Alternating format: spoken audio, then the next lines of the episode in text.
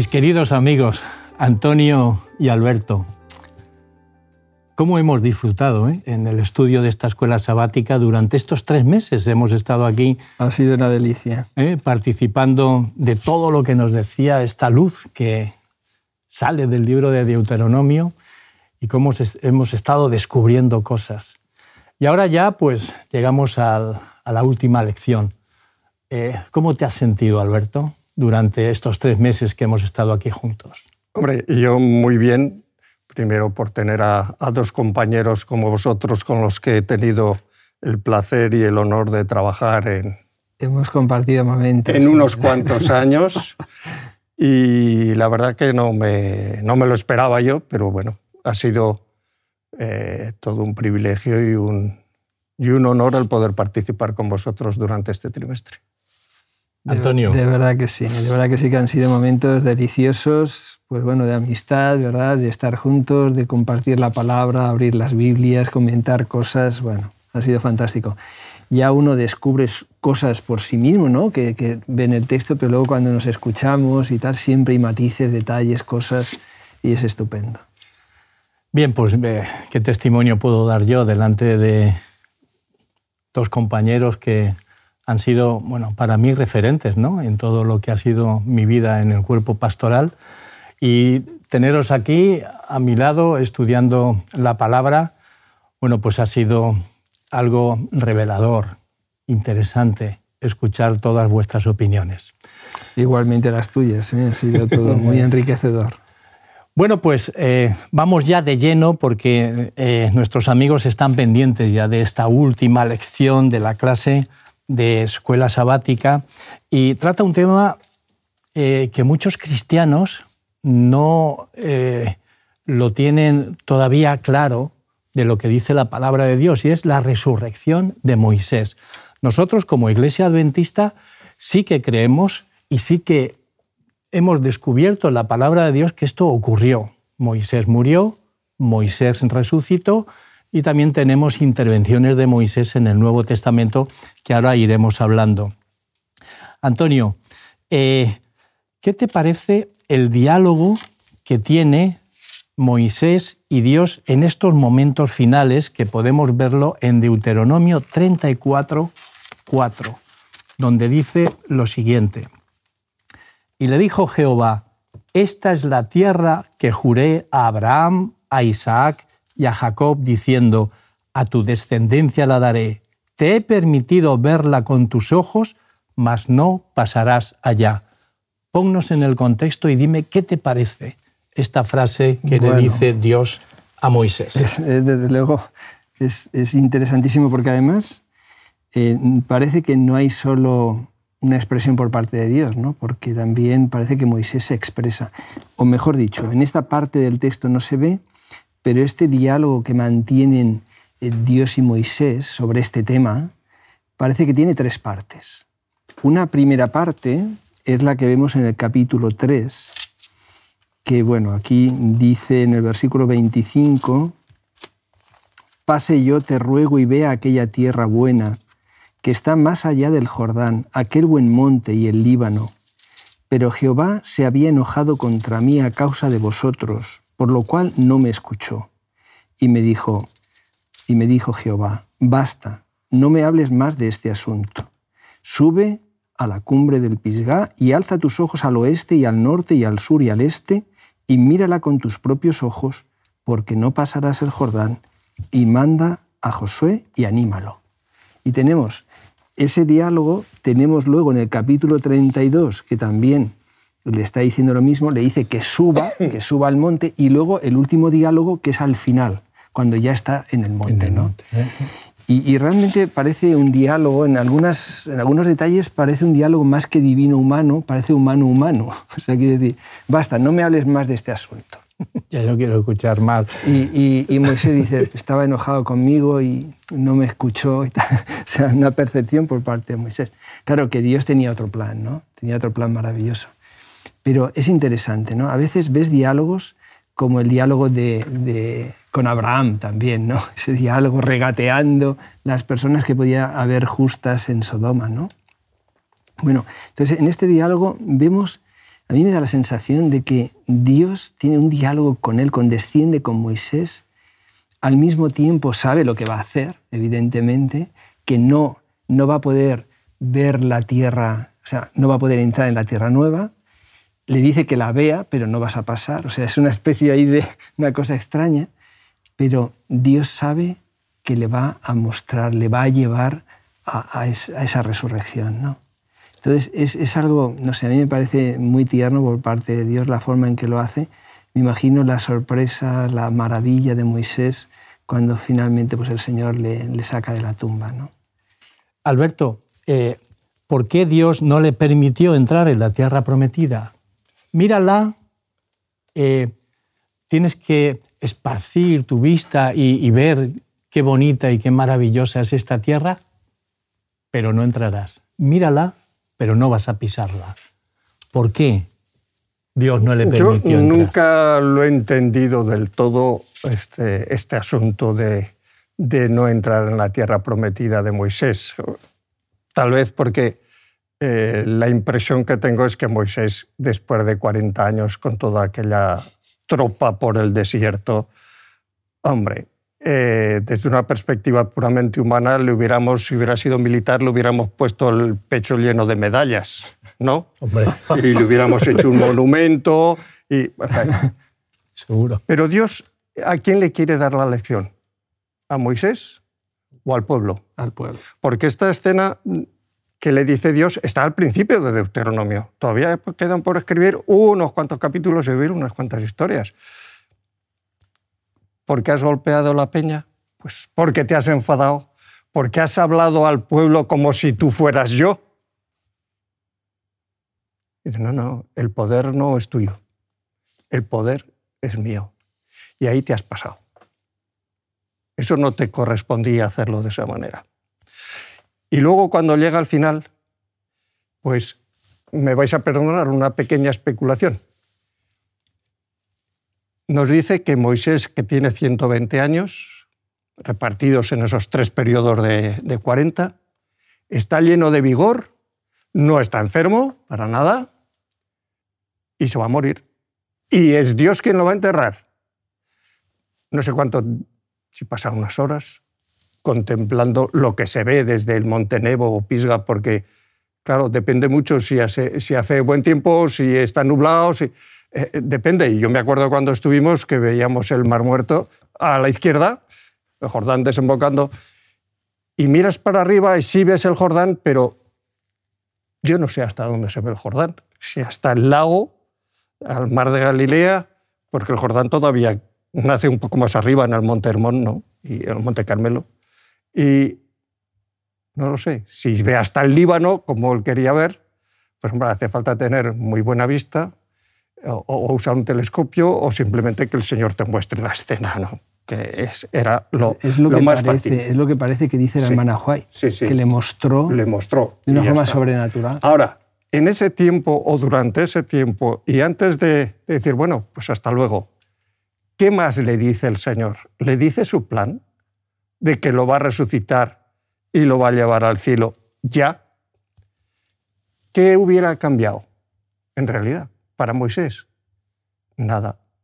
Porque si entre la muerte y la resurrección no hay tiempo, lo mismo da que pasen dos horas que tres mil años. Es igual. O sea que el efecto personal para Moisés, la única cosa es que él, si tenía claro que el Hijo de Dios había de cumplir un ministerio y había de volver al mundo una segunda vez, pues bueno, eso se lo perdió.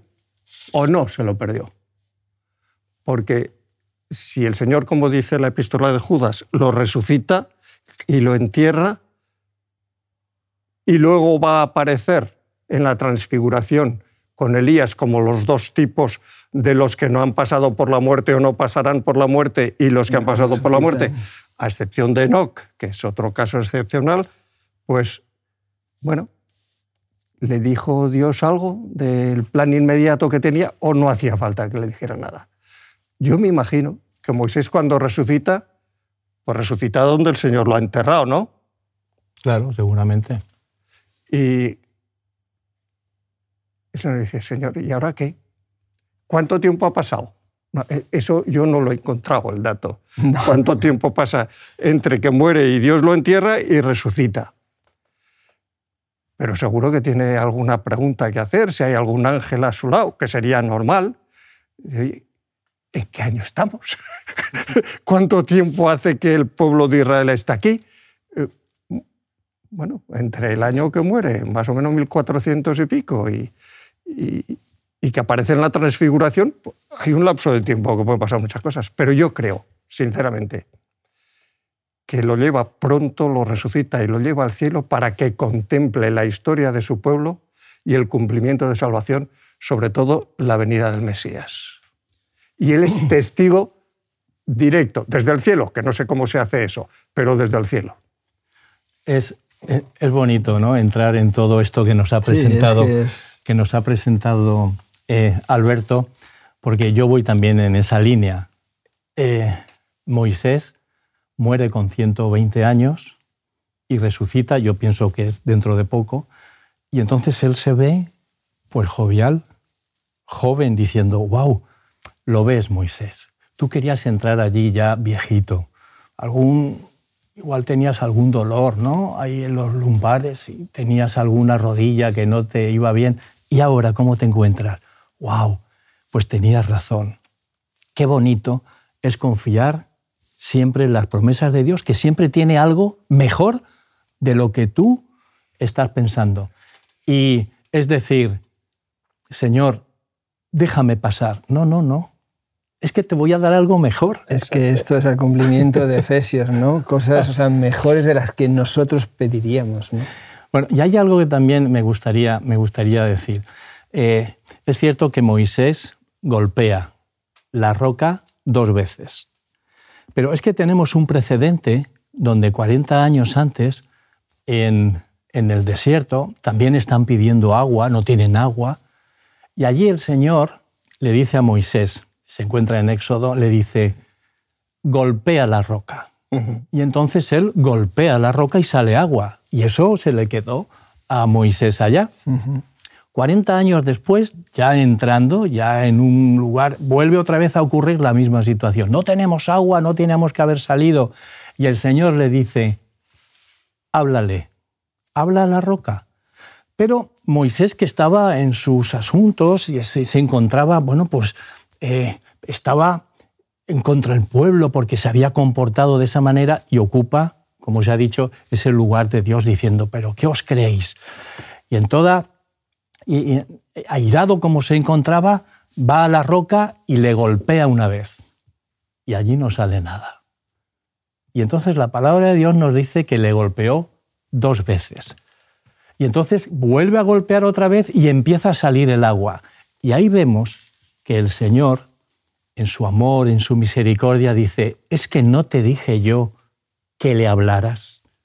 Es que eso de golpear ya finalizó. Ahora estamos en el hablar.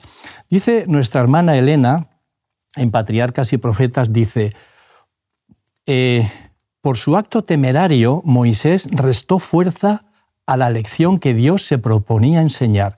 Siendo la roca un símbolo de Cristo, había sido herido una vez, como Cristo había de ser ofrecido una vez. La segunda vez bastaba hablar a la roca, así como ahora solo tenemos que pedir las bendiciones en el nombre de Jesús. Al herir la roca por segunda vez, se destruyó el significado de esta bella figura de Cristo. Luego entonces vemos ahí que el libro de Deuteronomio también revela algo muy bonito. Pero en su ira, en su enfado, Moisés desperdició esa figura que tenemos ahí puesta. Qué lecciones tan bonitas, ¿verdad? lo que estáis comentando. A mí me hace pensar eh, Moisés, este hombre manso, humilde, ¿verdad? Y sin embargo que perdió un poquito ahí los, los papeles, ¿no?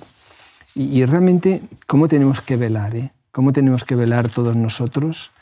Porque, bueno, yo me parece que no soy de enfadarme mucho, en general, pero las veces en que me he enfadado más, eh, me acuerdo y me lamento. Me acuerdo y me lamento porque realmente Dios es un Dios que actúa con suavidad, eh, actúa con... Y antes os comentaba un texto, ¿verdad?, de, Oseas, que dice, por eso he aquí que yo la voy a seducir y la llevaré al desierto y hablaré a su corazón. ¿no? O sea, Dios se acerca tiernamente a nosotros. Y quizás ese rasgo que mostró en ese momento Moisés, ¿verdad? Llevado de, humanamente lo podemos entender perfectamente, ¿verdad? Su reacción, pero sin embargo no representaba a Dios. Y estamos llamados a representar a Dios con nuestro carácter y, dar un testimonio delante de las personas de humildad, de sencillez, de mansedumbre. Y cuando no lo hacemos, yo a veces no lo he hecho desde luego, eh, te queda ese regusto amargo, porque no, no revelas, no, no muestras lo que Dios es y lo que quiere hacer en nuestra vida. Qué bonito, interesante todo lo que estamos diciendo. Alberto, eh, ¿dónde podemos ver en las Sagradas Escrituras que Moisés resucitó? Porque nosotros como pueblo siempre sostenemos todas nuestras doctrinas a través de las Sagradas Escrituras. ¿Aquí dónde lo podemos ver? El único texto directo que tenemos está en la epístola de Judas, que no tiene más que un capítulo, así que quien lo quiera buscar es muy fácil de encontrar. ¿Y la epístola de Judas, donde nos dice que Miguel, Vamos a que es una figura de, Cristo, pues tiene que lidiar con, eh, con el diablo que lo quiere retener en la tumba. Leo, en el versículo 9. Pero cuando el arcángel Miguel contendía con el diablo disputando con él acerca del cuerpo de Moisés, no se atrevió a proferir juicio de maldición contra él, sino que dijo, el Señor te reprenda. Disputaba sí. con el cuerpo, con Satanás disputaba por el cuerpo, es mío, no, es mío. Y ya... Es que el argumento del diablo pudo ser fácil. Si has sido infiel, si tú le has impedido que pase a la tierra prometida, pero ¿qué sentido tiene que lo resucites ahora y te lo lleves al cielo? Porque ¿a dónde te lo vas a llevar? No lo vas a mandar otra vez a que siga gobernando esta gente. Ya está Josué ahí navegando con ellos. Claro. No. Eh, pero el diablo intenta. Lo intenta siempre con la tentación y luego intenta retenernos. Como decía alguien, dice, primero con la tentación nos dice, no pasa nada, no es importante, tira para adelante, lo vas a pasar fenómeno te importa lo que diga Dios, hombre? Si eso son leyes muy antiguas y de aquí lo que se trata es que seas libre, que le des rienda suelta a lo que te pide el cuerpo y ya está. Después, una vez que hemos caído, ¡ah! estás hundido, ¿eh? Ya no tienes remisión. El único que te puede echar una mano soy yo. Así que vamos a hacer una alianza tú y yo. Y la, literatura de, la, de vender el alma al diablo, yo que sé cuántas historias hay, o caer sencillamente en las falsas soluciones que, para la inmortalidad, que son las fórmulas espiritistas, que hay cientos de ellas diferentes. Yo no sé cómo fue esa, esa discusión o esa pelea. Yo no creo que Miguel se disputara con él, simplemente le dijo que Dios te reprenda. ¿Dónde podemos ver a Moisés después vivo en los evangelios. yo tengo, bueno, antes lo comentaba Alberto, ¿no? En la, transfiguración, ese momento maravilloso con Pedro, Juan y Santiago, ¿no? Allí, que, bueno, Pedro quería hacer tiendas allí, quedarse allí porque aquello era maravilloso, ¿no?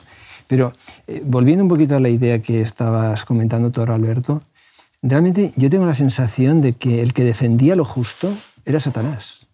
O sea, la justicia ah, la, la defendía Satanás, era su argumento. Pero Jesús argumentó desde la justicia y la gracia. O sea, la justicia merecía la muerte, pero la gracia daba la resurrección. Y entonces es la diferencia de ir con de justicieros, que, que lo hemos comentado antes un poquito, o ir con la justicia y la gracia. Y entonces Jesús se anticipó a su sacrificio, ¿verdad? Y, resucitó a, a, Moisés. Tenía el propósito ¿no? de encontrarse con Jesús, después de 1450 años, se encontraría con Jesús junto con su amigo Elías, y allí se encontraba en el monte de la Transfiguración. Bueno, digo que lo de amigos es porque harían amistad a partir de ese momento, ¿no? Elías vino bastante después. Vino después, claro. Bastante después. 700 años después vendría él. Vemos en, en Deuteronomio capítulo 3, 25, donde dice, aquí es donde habéis comentado que es la, primera conversación ¿no? que tiene, que tiene con, con, el Señor. Pase yo, te ruego, y vea aquella tierra buena que está más allá del Jordán, aquel buen monte y el Líbano.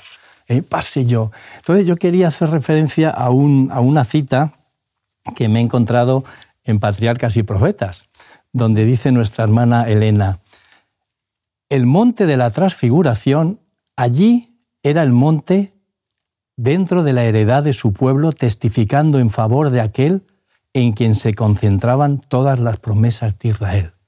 Ese buen monte era el monte de la transfiguración, donde Moisés lo vio y dijo, y aquel buen monte, allí te vas a encontrar tú, con aquel profeta que yo mandaré, y le vas a animar junto con Elías. Entonces, ¿tengo una obra yo que hacer después de muerto resucitado? Claro que sí. Es que a mí me interesan tanto Moisés como Elías, que son los dos profetas por referencia que tiene el pueblo de Israel, allí vais a estar animando a Jesús para que siga para adelante. Y entonces aquellos tres discípulos, Pedro, Juan y Santiago, estaban tan a gusto, tan bien, allí viendo a Jesús glorificado, viendo a su Moisés querido, viendo a su Elías, diciendo Pedro, mira, nos vamos a quedar aquí, hago unas tiendas de campaña y déjate. Pero claro, Jesús dijo, mirad, hemos estado muy bien aquí en el monte, pero hay que bajar al valle, hay que seguir haciendo nuestra obra. Eso le pasó a la hermana Juay también, ¿no? Cuando estuvo en las visiones y quería, le, costaba bajar, ¿no? Al valle, a la tierra. Todo era oscuro. Sí, sí, sí. Eh, Alberto, ¿a quién tenemos más allí resucitado? Porque hay una aportación que nos hace Pablo en Primera de Corintios capítulo 15, versículo 13, eh, hay una aportación interesante que nos hace allí Pablo porque tenemos allí una gran familia. En Primera de Corintios 15, ¿lo tienes ahí? Nos habla de la resurrección.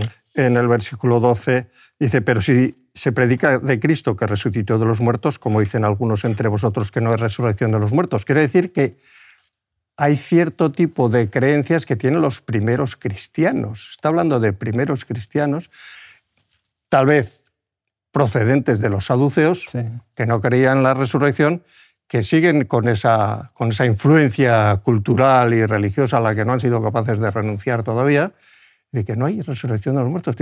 Y luego, pues es cuando empieza el comentario, dice, porque si no hay resurrección de muertos, tampoco Cristo resucitó. Y si Cristo no resucitó, vana es entonces nuestra predicación y vana es también nuestra fe, que creemos bueno, una, aquí diríamos en Valencia, donde estamos, que es una falla, una traca, eh, un petardo, mucho ruido, pero nada. Pablo, Pablo habla de la, de la, resurrección, fue resucitado para nuestra justificación, o sea, forma parte esencial. y somos hallados falsos testigos de Dios si Cristo nos resucitó, porque hemos testificado de Dios que resucitó al Cristo, al cual no resucitó, si en verdad los muertos no resucitan. Y luego ese texto que conocemos muy bien, porque si los muertos no resucitan, tampoco Cristo resucitó. La fe es vana, los que durmieron en Cristo perecieron. Si solamente esperamos en Cristo, somos entonces los más dignos de conmiseración de todos los hombres. Quiero, quiero hacer hincapié en esto que estás comentando, porque se hace mucho énfasis en la resurrección y el libro de Deuteronomio, pues también acaba así, ¿no? Hemos estado viendo. ¿eh? énfasis en la resurrección. Y dime, Antonio, eh, ¿hay representación de la familia humana allá en el cielo? Tenemos realmente evidencias bíblicas. Bueno, los casos que hemos mencionado y probablemente algunos otros, Enoch, Elías, Moisés y tal. Desde luego son las primicias de nuestra resurrección es Cristo.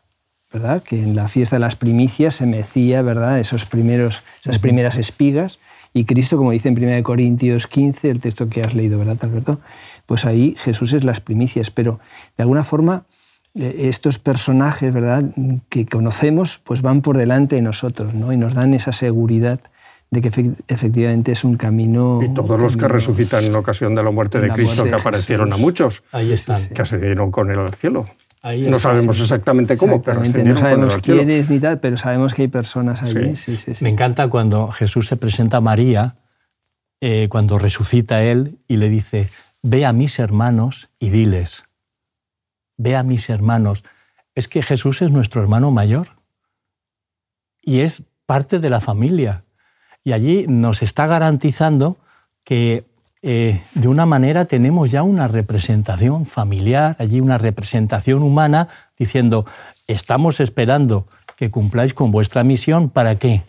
Pues para dar cumplimiento a todo lo que dice la palabra de Dios. Cumplid vuestra misión, que yo estoy muy cerca y voy a ir y a resucitaros a todos los que habéis creído en nuestro Señor Jesús. Bien, mis amigos, pues esto hemos concluido, hemos dado evidencia de que este libro es un libro fantástico, fenomenal, y me gustaría que ya en, este, en estos últimos minutos dijerais antes de acabar con una oración, dijerais unas palabras a nuestra audiencia que ha estado ávida en escuchar todo lo que aquí se ha estado diciendo. Adelante, Alberto. Bueno, yo creo que como siempre que estudiamos la Biblia llegamos a la conclusión de que Dios tiene un plan. Nos guste o no nos guste, lo aceptemos o no lo aceptemos, Dios tiene un plan para este mundo, para cada uno de nosotros y para el universo, y que ese plan consiste en una restauración de todas las cosas a lo que era, a lo que fue antes de que el pecado y el mal existieran, cuando eso lo aceptamos como perspectiva, y además perspectiva próxima, yo creo que eso nos tiene que dar no solo esperanza, sino una paz, una seguridad lejos de cualquier presunción que nos permita superar las circunstancias a veces negativas de la vida y dar testimonio a los demás, ante todo, de que Dios nos ama.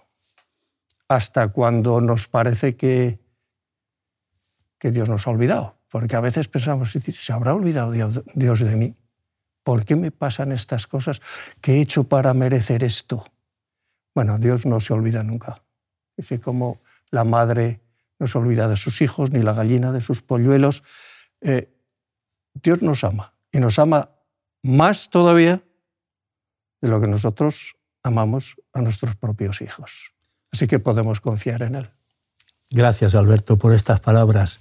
Antonio, bueno, pensando en lo que hemos estado compartiendo pues, este trimestre y pensando en el pacto, ¿verdad? pensando en la verdad presente, realmente para mí este libro ha sido algo extraordinario y me ha, llevado a una convicción muy profunda sobre la necesidad de, de, entender que hay un pacto entre Dios y yo, y entre Dios y cada uno de nosotros, como pueblo y de una forma individual. ¿no? Y un pacto donde está el amor, está la obediencia, y todo esto es verdad súper presente. O sea, estamos en un momento que realmente a las puertas de la Tierra Nueva, ¿verdad? Pues, en fin, no sé, creo que este libro nos, nos exhorta, ¿verdad?, a, a estrecharnos a comunión con Dios de una forma plena, a obedecerle, a seguir sus caminos. Él ha trazado un camino que dice en el capítulo 5, ha trazado un camino para que seamos felices, para que crezcamos, seréis fortalecidos. Bueno, lo que decías, Alberto, tiene un proyecto, tiene un plan, hace un pacto con nosotros, nos quiere llevar a esa tierra nueva y todo por un amor infinito que nos tiene a cada uno. Pues muchas gracias, queridos amigos. Y ahora pues vamos a hacer una oración y elevar nuestro espíritu, nuestra alma a nuestro Señor Jesús. Vamos a orar. Bendito y amoroso Padre que moras en los cielos, te damos gracias Señor por estos momentos, estos meses que hemos estado aquí escudriñando y buceando por este libro fantástico que es el libro de Deuteronomio. Gracias porque hemos encontrado un libro actual que nos hace ver y estudiar que siguiendo todos los consejos que nos dice nos acercamos mucho más a ti. Gracias también por todos tus hijos que han estado pendientes de todas estas retransmisiones, de todos estos estudios. Y te pedimos de una manera directa, que nos unjas, que nos bautices con tu Santo Espíritu. Y gracias también, Señor, por tener la oportunidad de hablar en tu nombre. Te lo pedimos en el bendito nombre de tu Hijo Jesús. Amén. Amén. Bendiciones para todos vosotros, mis queridos amigos. Te invitamos a tener una experiencia más allá del sábado, convirtiendo tu unidad de acción en una iglesia hogar, en donde la Biblia, la oración intercesora, la fraternidad y la testificación sean vuestro estilo de vida. Así experimentaremos un poder renovador en la Iglesia y en el cumplimiento de la misión. Suscríbete a nuestro canal de Hub Media para no perderte ninguna escuela sabática viva. Que Dios os bendiga.